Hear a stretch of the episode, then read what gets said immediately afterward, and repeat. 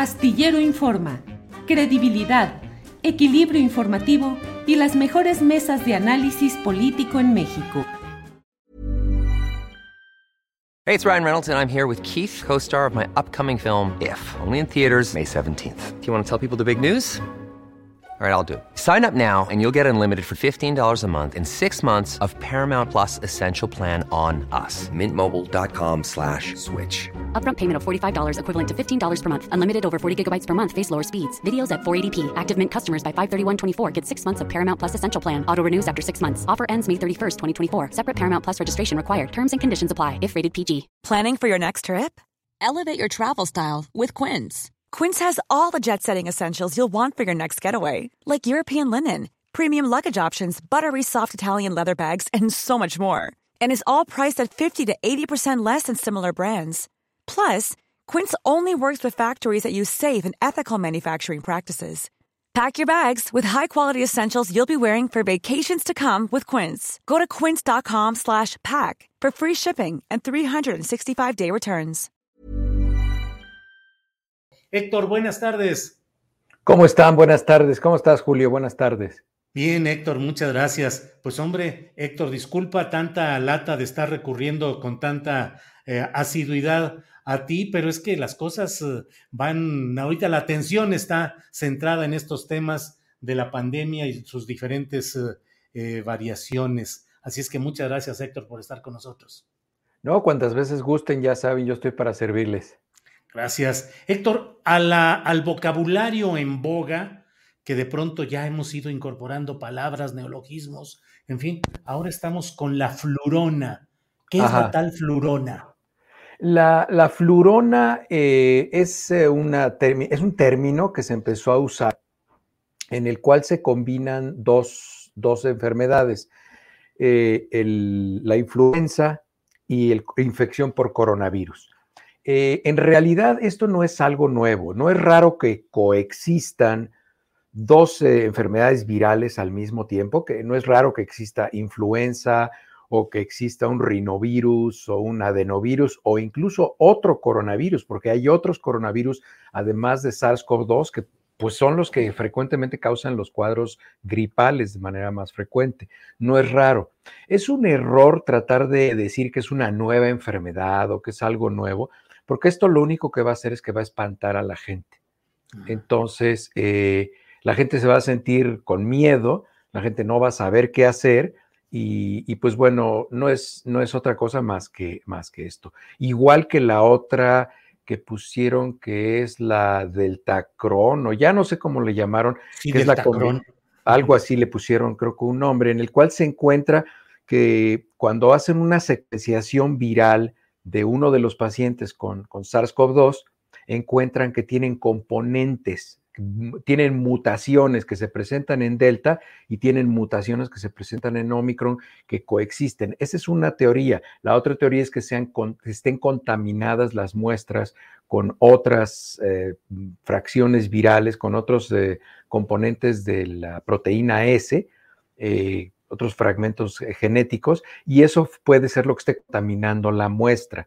Pero eso no es inusual. Déjenme contarles que, por ejemplo, los pacientes de HIV, que incluso ese es uno de los retos más grandes para el tratamiento y la elaboración de una vacuna para pacientes con HIV, es que hay pacientes que tienen HIV que llegan a tener hasta más de 30 variantes en ellos mismos. O sea, un solo paciente tiene más de 30 variantes de HIV en un momento. Entonces, eso es lo que hace difícil el control del, del HIV, por ejemplo.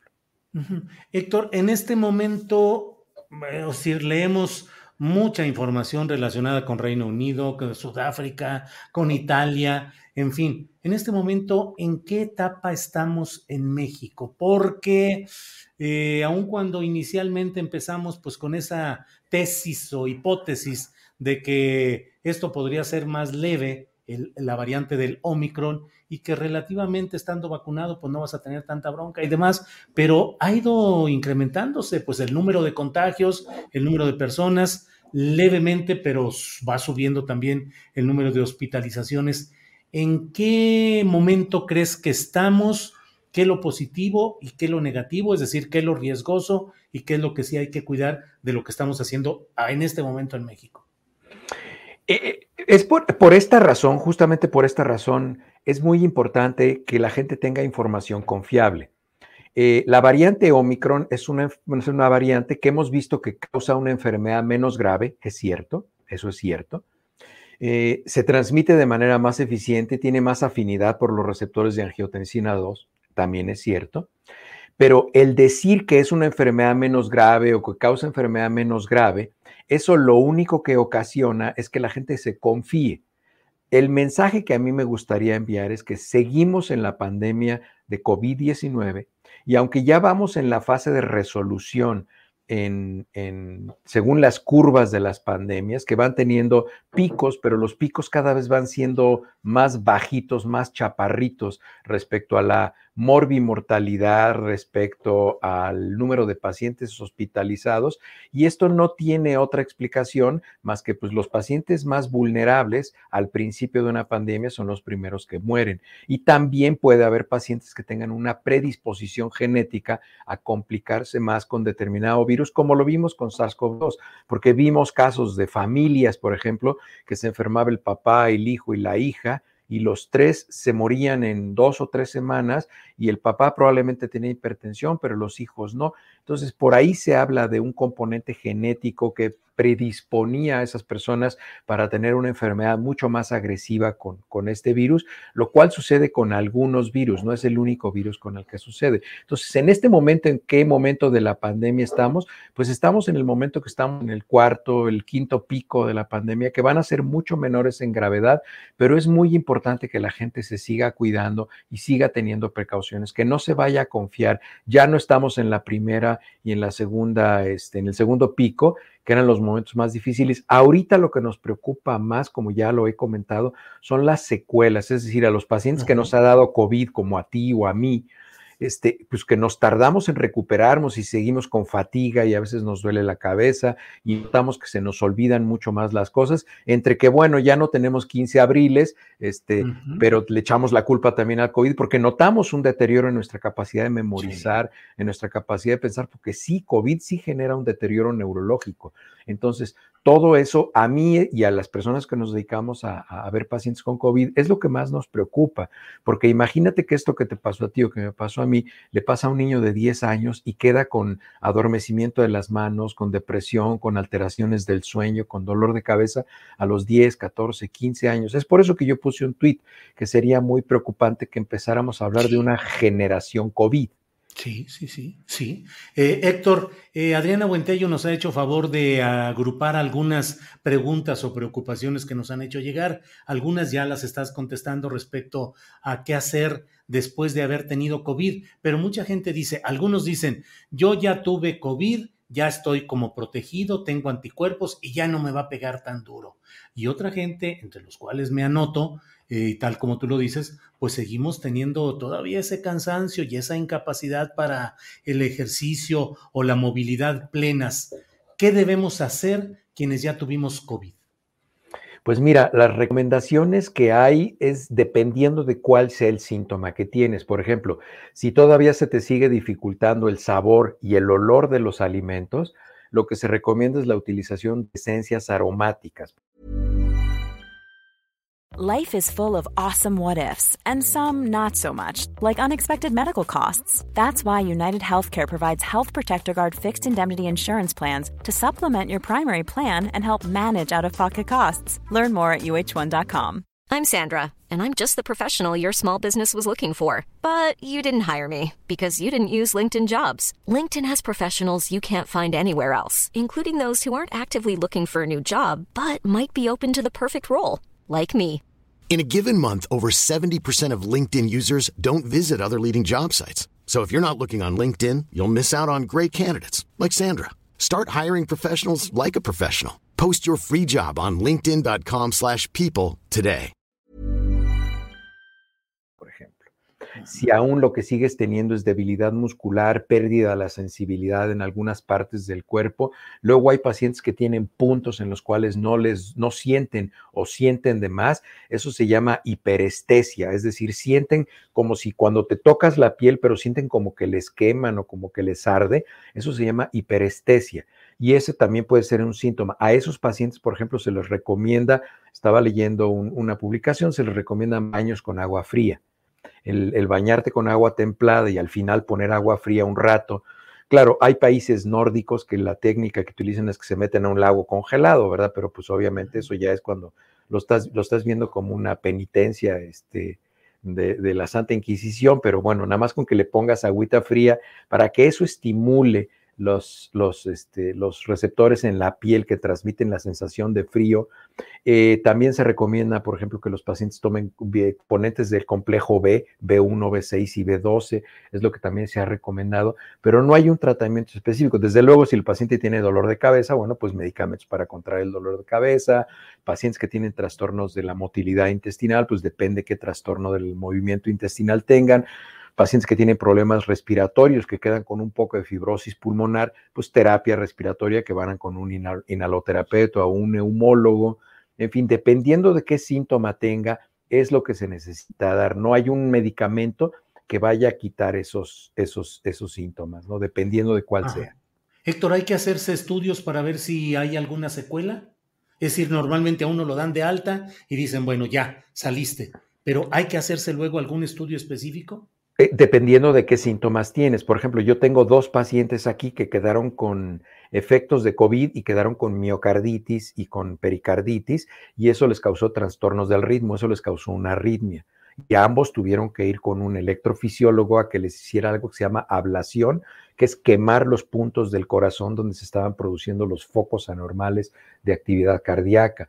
Este, si, los pacientes tienen eh, dificultad para respirar, lo que tienen que hacer los pacientes es o con un muy buen pediatra si están en edad pediátrica o con un buen internista si es que están en edad de adulta y el internista tiene que hacerles un examen general para ver qué tal está su capacidad pulmonar, su capacidad cardiovascular, su eh, actividad eh, gastrointestinal, su comportamiento gastrointestinal y probablemente incluso hasta un examen de cómo están en su función endocrina, en algunas de las funciones que se pueden también afectar con, con secuelas post-COVID. Entonces, cada paciente necesita una evaluación y sí, desde luego es recomendable que los pacientes después de que tuvimos COVID, pues tengamos evaluaciones periódicas para ver cómo van progresando estas funciones y cómo vamos evolucionando.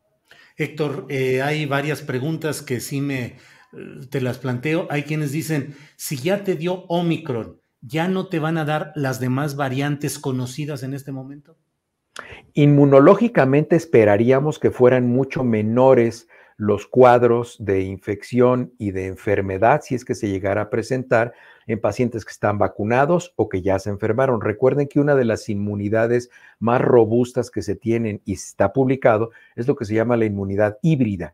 Eso significa que tienen inmunidad natural porque se enfermaron y tienen inmunidad artificial porque nos vacunamos. Entonces, esa inmunidad es la que protege de manera mucho más eficiente. Es por eso que algunas personas, de manera inadecuada, han dicho que que se infecte la gente para que así genere anticuerpos. Lo que pasa es que el riesgo potencial de infectarte y enfermarte es que puedas tener secuelas graves o importantes. El riesgo de que te vacunes, te, infectes y te enfermes disminuye de manera significativa las, secuelas y la, la intensidad de las secuelas. Es por eso que la recomendación primordial es vacúnense. Coincide, sector, en esa visión que dice que Omicron podría ser ya la puerta de salida de toda esta etapa pandémica.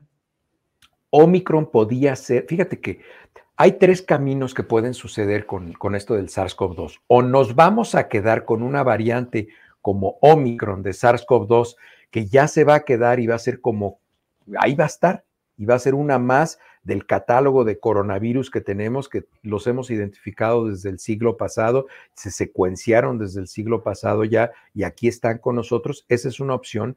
La otra es que sea un virus que mute de manera mucho más agresiva, mucho más violenta, y me refiero a agresiva y violenta en el cuadro que cause en las personas, que cause una enfermedad mucho más severa, y la otra es que sea un virus que desaparezca, que eso es bastante poco probable. La más probable es el primer escenario, que vaya a ser un coronavirus que ya se quede entre nosotros.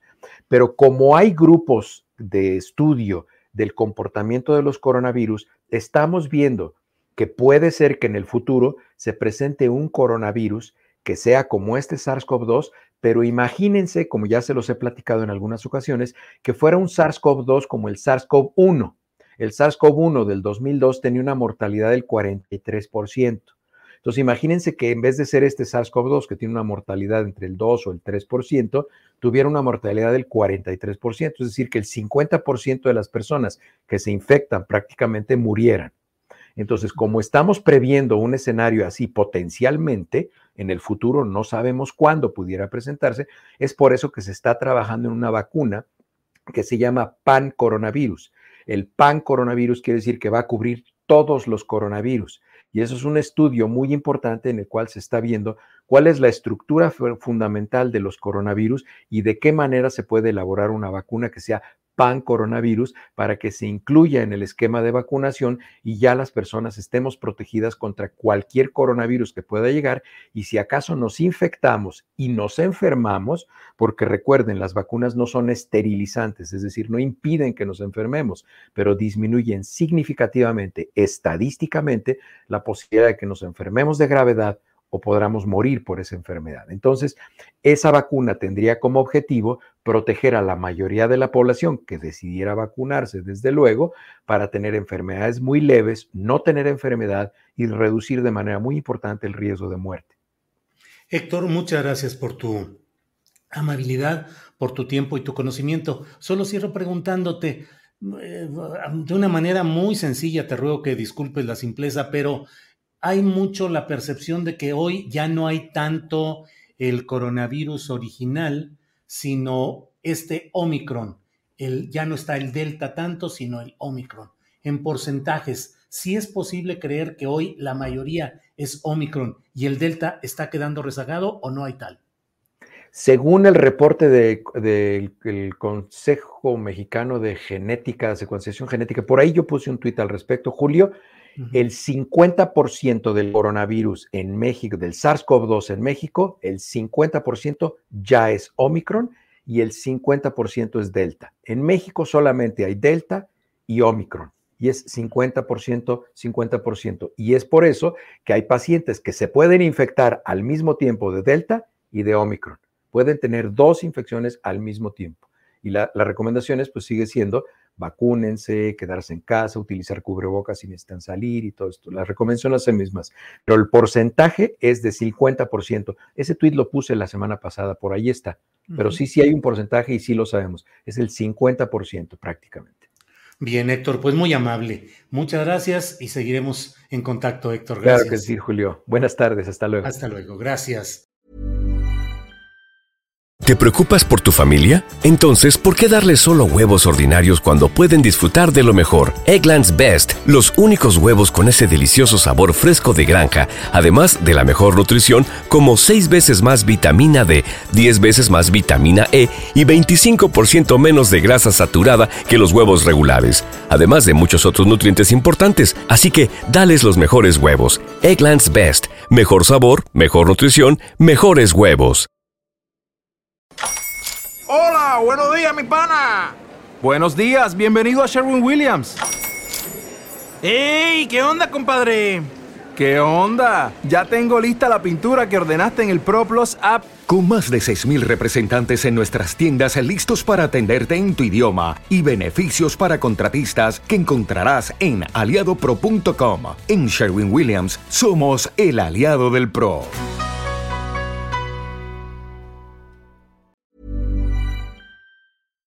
Para que te enteres del próximo noticiero, suscríbete y dale follow en Apple, Spotify, Amazon Music, Google o donde sea que escuches podcast. Te invitamos a visitar nuestra página julioastillero.com.